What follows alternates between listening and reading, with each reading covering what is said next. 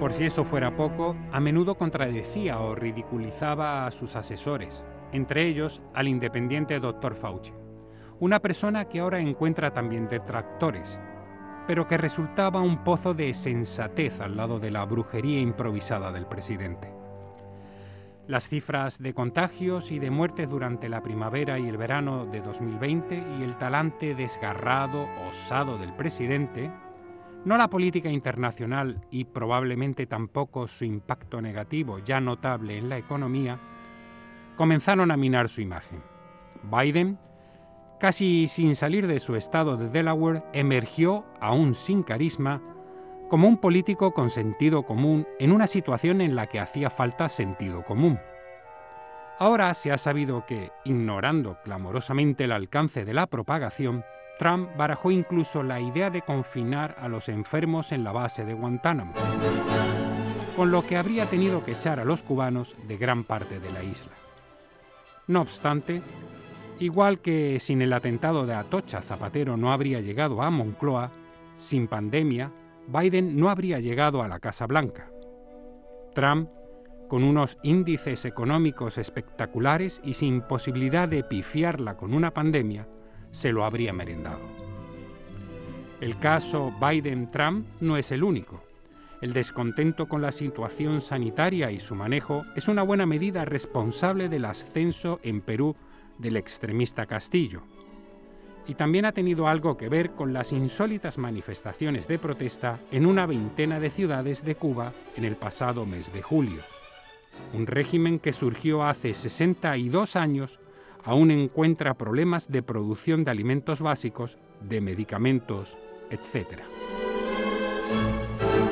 Esta España nuestra se llama El libro y con nosotros está el diplomático de mirada inteligente y pluma afilada que vuelve para analizar de alguna manera, repasar el mundo contemporáneo dentro de esta pandemia. Inocencio Arias, bienvenido. Gracias por acompañarnos esta tarde. Hola, muchísimas gracias por traerme aquí. Muchas gracias. Bueno, la pandemia eh, va más allá de, la emergencia sanitaria, porque hemos visto como esto también es una crisis económica, crisis humanitaria, crisis de seguridad, crisis de derechos humanos. Usted que, bueno, pues que ha estado en la carrera, en, una de las carreras diplomáticas más extensas y destacadas de la historia de nuestro país y que ha desempeñado tantas labores diplomáticas en tantos continentes, en tantos países. ¿A usted qué opinión le merece todo lo que está ocurriendo? Bueno, la pandemia puede ser enfocada desde diversos puntos de vista. Se podrían dar 20 eh, conferencias más, más, 30 conferencias, 40 sobre el tema. Pero ahora mismo lo preocupante es el desfase, la desigualdad que hay entre los países subdesarrollados y los que somos desarrollados. Hay un desfase tan brutal que es inhumano que ellos no tengan todavía eh, suficiente número de vacunas, tienen pocas. Y en segundo lugar, nos tenemos que dar cuenta, aun siendo precisamente porque tenemos, somos egoístas, porque somos egoístas, que cuanto más tarden ellos en tener las vacunas, más posibilidades habrá de que lo que surja allí se traslade a la Europa o a Estados Unidos o a Canadá o a Japón o a China. Eh, esta desigualdad, esto de que en, África haya aproximadamente de media un 7% de la población vacunada de un continente, continente... Exacto, esa es la cifra, ese es el dato. Más o menos, sí, son 7. 7%. Eh, bueno, exacto. Y, y, claro, es un, un, continente que tiene 1.200 millones de habitantes y que en Europa la media sea de 70 o 71 hace que tengamos que volcarnos en mandarles los eh, las eh, porque los dirigentes occidentales con frecuencia hablan de boquilla. Dicen que ellos van a destinar ayuda al tercer mundo en vacunas ahora eh, x millones pero luego o no lo hacen o la cifra que dicen es muy inferior a la que prometieron y además tarda en llegar. También es cierto que los países africanos no tienen los dispositivos de almacenamiento necesarios si le llegan de pronto a un país no muy grande 3 millones de vacunas. No lo tiene, porque tienen que tener unas cámaras frigoríficas adecuadas, pero con todo se ha actuado con lentitud. Estados Unidos, que es quizá el que vaya delante del tema, aunque es tan criticado por todo el mundo, sin embargo Estados Unidos yo creo que ha ya unos 300 millones de dosis, ha prometido mil millones, pero si lo ha prometido lo hará y ya ha enviado 300. Otros países occidentales, europeos, entre ellos el nuestro, también han hablado con muy buenas intenciones, pero más palabras que hechos. Y fíjese, ¿no? Esta desigualdad, ¿no? De la que estamos hablando con una con una nueva cepa con la que sí, la, pues, sudafricana, sí. Eh, claro, Omicron, ¿no? Sí. Eh, al final, bueno, pues es lo que está comentando, ¿no? Pone de manifiesto una fragilidad y una desigualdad enorme entre, entre países, los, países, los países... ¿Qué, enfoque necesitaríamos para, para salir de esta crisis? ¿Cuál sería el enfoque? Bueno, hay que dedicar más dinero a la investigación, mucho más dinero para que encuentren algo que no solo aminore los defectos, sino que totalmente nos inmunice totalmente, que eso no está descubierto. Lo que he descubierto hasta ahora es que inmuniza parcialmente o durante cierto tiempo, pero no hay garantía de que inmuniza totalmente durante dos años, por ejemplo. Entonces hay que dedicar más dinero a la investigación, pero claro está, las compañías farmacéuticas dicen inmediatamente yo dedico dinero, pero luego no pretenderá usted que regale las, las vacunas. Si yo he tenido a sueldo a 1.200 científicos, algunos de los cuales que cobra 800.000 euros al año o, un millón de euros al año, me permite usted que no solo me resalza, sino que además gane algún dinero. Entonces, hay que prever eso, hay que prever que después se les va a dar un dinero adecuado a las farmacéuticas, pero desde luego esto es prioritario y colmar esta brecha que hay entre los ricos y los pobres también es prioritario. Es algo que habría que, que regalarle equipos frigoríficos, que a los que tienen algunos equipos mandarle las vacunas. Es que, es que clama al cielo que en el siglo XXI haya esa desigualdad tan grande. Empecé su libro, señor Arias, eh, eh, esta mañana. Em, ¿De alguna manera cree usted que destila nostalgia de, de una España que fue y que, y que ya no es? Bueno, eh, el libro, el prólogo, está dedicado a Cecilia, la cantante, que era una chica en aquel momento joven, cuando surgió la democracia, eh, fue atropellada por un coche y, o, chocó su coche contra un carro y murió. Y ella cifraba, enorme era una poeta, era escritora al mismo tiempo, cifraba enorme esperanza en lo que iba a venir en España después del franquismo. Y eh, en un primer momento fue colmada lo que quería Cecilia, aunque ella no logró verlo totalmente porque la pobre murió muy joven, pero yo la conocía porque era la hija de mi jefe cuando yo estaba vestido en Argelia. Pero luego eh, el tema es que luego se ha torcido. No diría yo que sea torcido irremisiblemente, pero claramente España se ha torcido. Ahora mismo tenemos más paro que entonces, mucho más paro que entonces. El paro juvenil es famoso. En nuestra región, Andalucía, es increíble que siga teniendo el número de parados que tiene. Y luego el gobierno, yo creo que no, sin ser tan catastrofista como dice la derecha, está claro que no hace los deberes económicos de la forma adecuada. Y luego el gobierno, por si faltaba poco, en lo tocante a nuestra proyección exterior, pues tiene una actitud ante el tema catalán que nos desprestigia claramente, nos desprestigian todos los países eh, inversores, etcétera, etcétera, los turistas, etcétera, etcétera. Y luego, por otra parte, eh, claro, eh, está siguiendo una política que no va a, dejar claramente a Cataluña dentro de España. Es que cada día corta un hilo de los que une a Cataluña con el resto de España.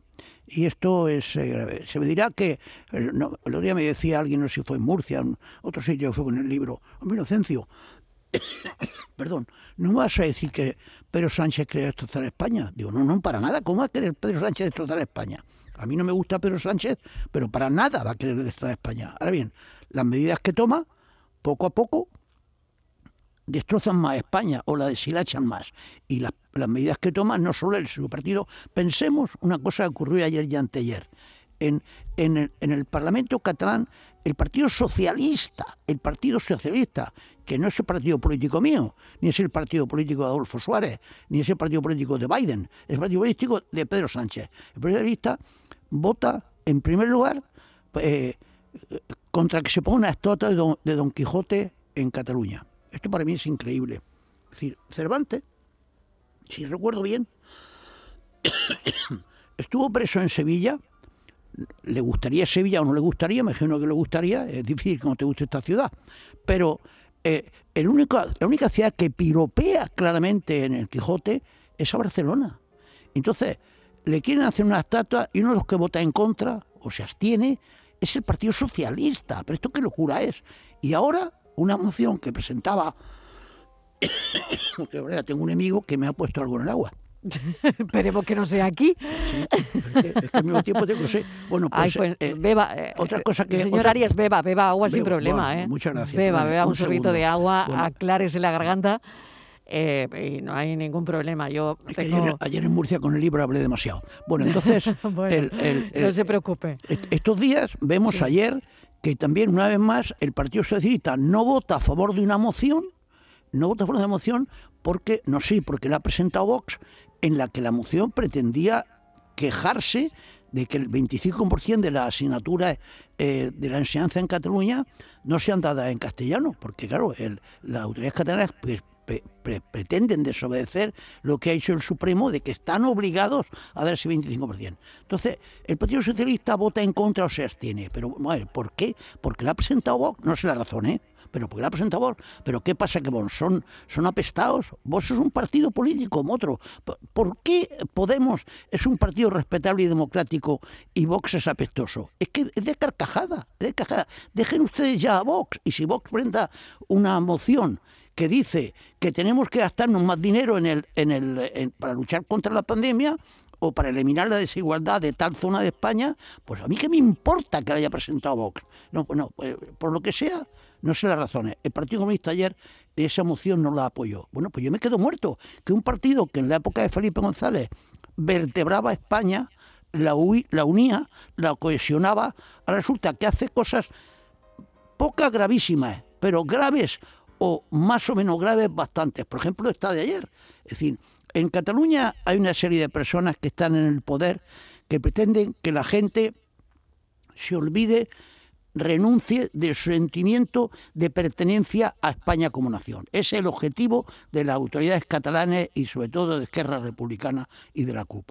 Si el Partido Socialista colabora en que la gente sienta menos esa pertenencia al país España, mire usted, pues, tiene, eh, son una quinta columna de los independentistas. que Ellos no quieren, como Pedro Sánchez no quiere que haga España, pero las cosas que hace les da los indultos a personas que han dado un golpe de Estado y se lo hayan cumplido dos años y cuatro meses, y, o dos años y seis meses, y dicen además, en voz alta, de forma chulesca, yo lo volvería a hacer. Bueno, esto, claro, esto, no, no el tema catalán, el papel de Pedro Sánchez no es precisamente loable. Vamos a Argelia, si le parece. Usted fue consejero de, la Embajada Española en Argelia, lo acaba de mencionar. Sí. ¿Cree usted que es imposible mantener buenas relaciones con mm, Argelia y con Marruecos a la vez? Bueno, es complicado, es complicado. Pero ahora, ahora, desde luego, el que nos busca las cosquillas en Marruecos, no es Argelia. Argelia todo lo contrario, ha dicho que no va a cortar. Ahora mismo, en otro momento, Argelia también eh, te toca los cataplines, hablando mal, ¿eh? porque cuando estaba allí nos incordiaba con el tema de Canarias. Pero ahora mismo Argelia no, Argelia, en este momento que España está ansiosa, sedienta por tener gas, en este momento ha dicho Argelia que lo va a permitir y que corta el de un gasoducto porque quiere joder a Marruecos, no nosotros, pero que la cantidad que va a enviar por ahí, si lo que pueda lo va a meter en el, en el primer gasoducto y lo otro si mandamos metanero nos va a vender el gas. En este momento es Marruecos el que nos incordia. ¿Y por qué nos incordia Marruecos? Aparte de que hay un sector de la población marroquí que tiene una clara desconfianza hacia España. Marruecos nos incordia por el tema del Sáhara. Estrictamente por eso aparte de esta desconfianza. Pero nos por el tema del Sáhara porque Marruecos se ha hecho la idea, la ilusión, que es algo iluso en mi opinión, de que España iba a hacer lo que hizo Trump. Es decir, decir en voz alta, el Sáhara es marroquí. España no puede decir el Sáhara es marroquí. Yo estaba en la ONU, soy embajador en la ONU cuando se votó el tema del Sáhara. La ONU ha votado que la población del, del Sáhara tiene que decir lo que quiere ser. Y que mientras no lo, no lo diga, si no dice que es marroquí o si trata de decirlo, hay que esperar a ver lo que diga. Entonces, eh, eh, las autoridades marroquíes, ilusionadas con que el gran amo del mundo, Estados Unidos, ha dicho que el Sáhara marroquí y Biden no se ha echado para atrás de lo que dijo Trump, quiere que España haga algo parecido, aunque sea con la boca pequeña. Y no podemos, no podemos. Tampoco podemos estar incordiando a Marruecos todo el rato con el tema de Sáhara o lo que sea. De mirar para otra parte de estima pura. Tampoco del todo, si se vieron los, los, derechos humanos allí, hay que decirlo. Pero no debemos estarle incordiando todo el rato. Y entonces, eh, ¿qué hacen los marroquíes? Reaccionan como un chantajista. Te envían 8.000 personas o 7.000 personas a, Ceuta, entre ellos 600 o 700 menores de edad. Algo totalmente bochornoso.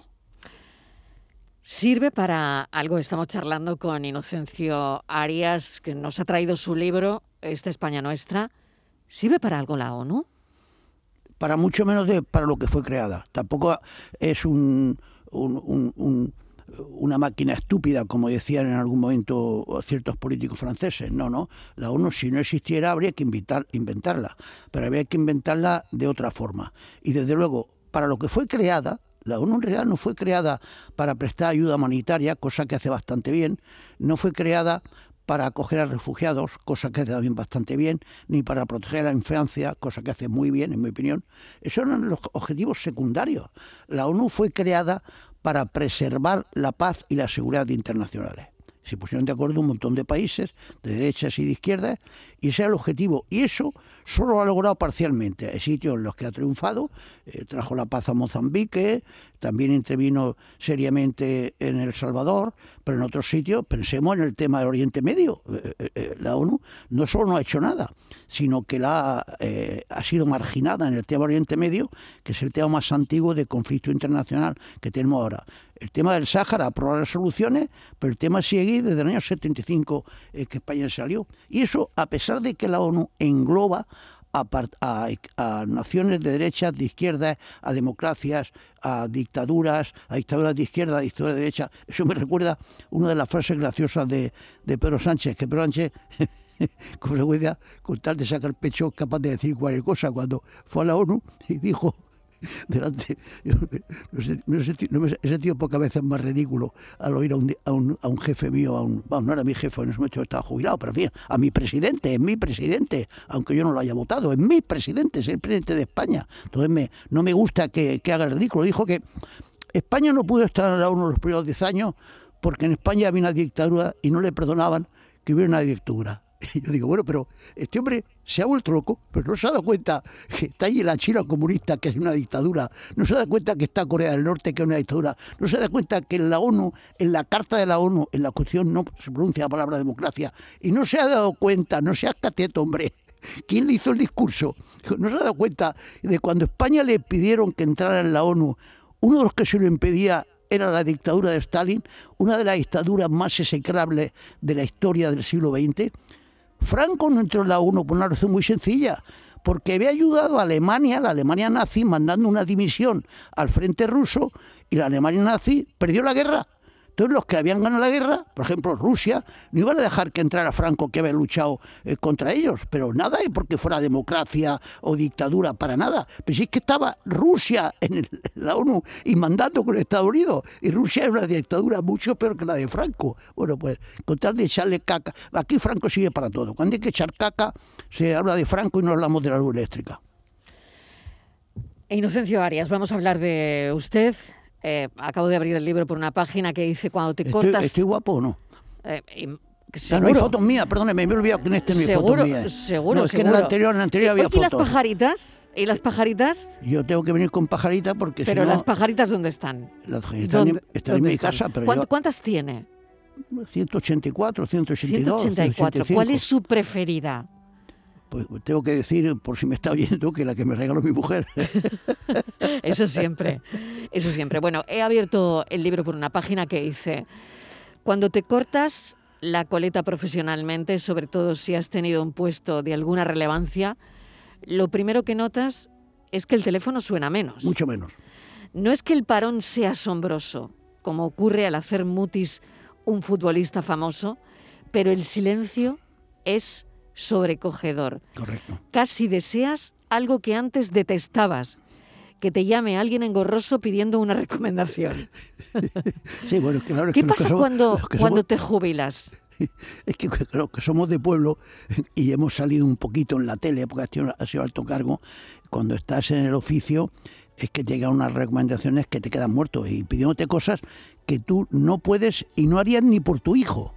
Pero entonces, entonces en ese momento que no suena el teléfono, y que, que me llame uno de cualquiera de los pueblos que yo he vivido diciéndome algo demencial, que, que su hijo, eh, no sé, ha, dejado embarazada a una en Zaragoza y quiere que yo la desembarace, como una vez me ocurrió. Y claro, yo no podía. De Albox, de Almería, sí. Inocencio Arias, eh, ¿qué le gusta de esta tierra? ¿De Andalucía? Sí, pues muchas cosas, sobre todo la gente, sobre todo la gente.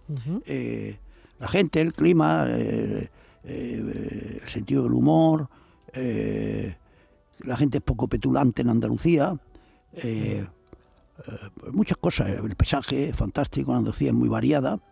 Pero yo diría que lo que más me gusta es la gente. Me gusta la gente que somos eh, mucho más serios. Eh, al mismo tiempo tenemos el humor, muy serios de lo que se dice en otras partes en que se pretende hacer una caricatura estúpida de, de, del andaluz. Y estoy pensando en estos momentos, como estoy jubilado, puedo hablar claro, estoy pensando en estos momentos... lleva eh, hablando claro, vamos, lleva hablando lo que quiere toda la entrevista. ¿no? es que me siento relajado aquí. Claro, pero, bueno, pues pero que me estaba refiriendo en concreto a ciertos catalanes que miran por encima del hombro y yo me río a carcajadas. Yo está, tengo bueno, no todos, no, no, podemos generalizar, no, no serán todos. No, hechos, ciertos, ciertos, ciertos, ah, ciertos. Por ejemplo, el joven Torra, por ejemplo, el joven Puigdemont y algunos de esa, de esa, de esa estirpe.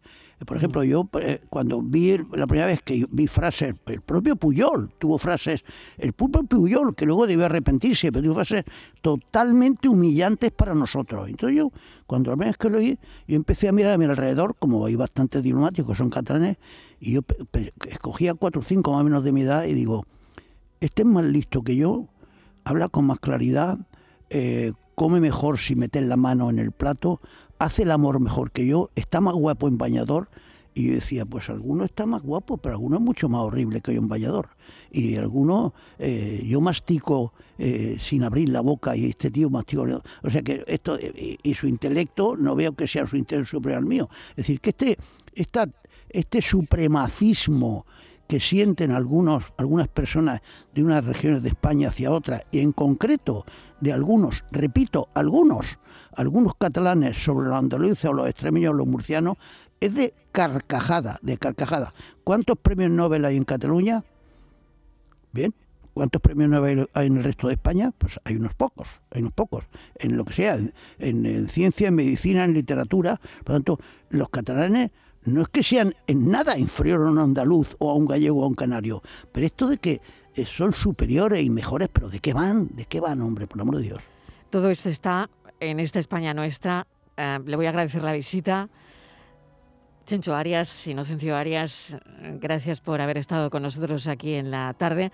No sé si está firmando libros hoy en Sevilla porque no, no lo he contado y no sé si... Sí, primero tienen que aguantarme en la, en la, presentación, tendrán que, que, oírme. ¿De qué va a hablar en la presentación? Ya, ya me lo imagino, ya me lo imagino. Bueno, voy a hablar del libro y de de, la, de, la, pandemia, voy a hablar de la guerra fría que hay en el mundo entre China y Estados Unidos.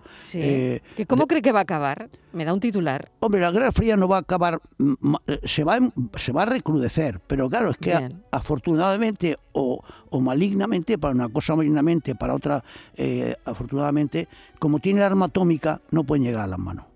Si no tuviera arma atómica, atómica, habría una, una guerrita larga o corta entre Estados Unidos y China en el Pacífico, pero con arma atómica no se puede jugar.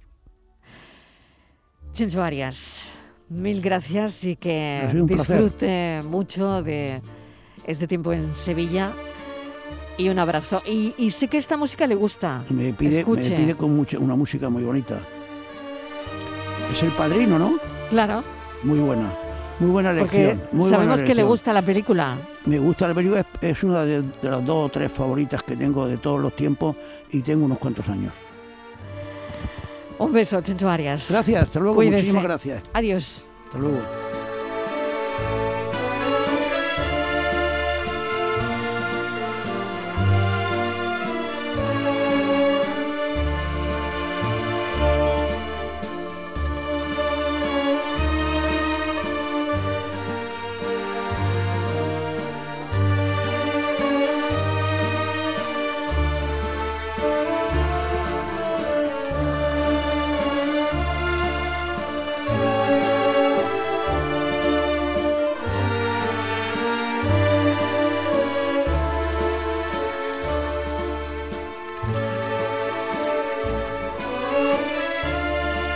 La tarde de Canal Sur Radio con Mariló Maldonado. También en nuestra app y en canalsur.es.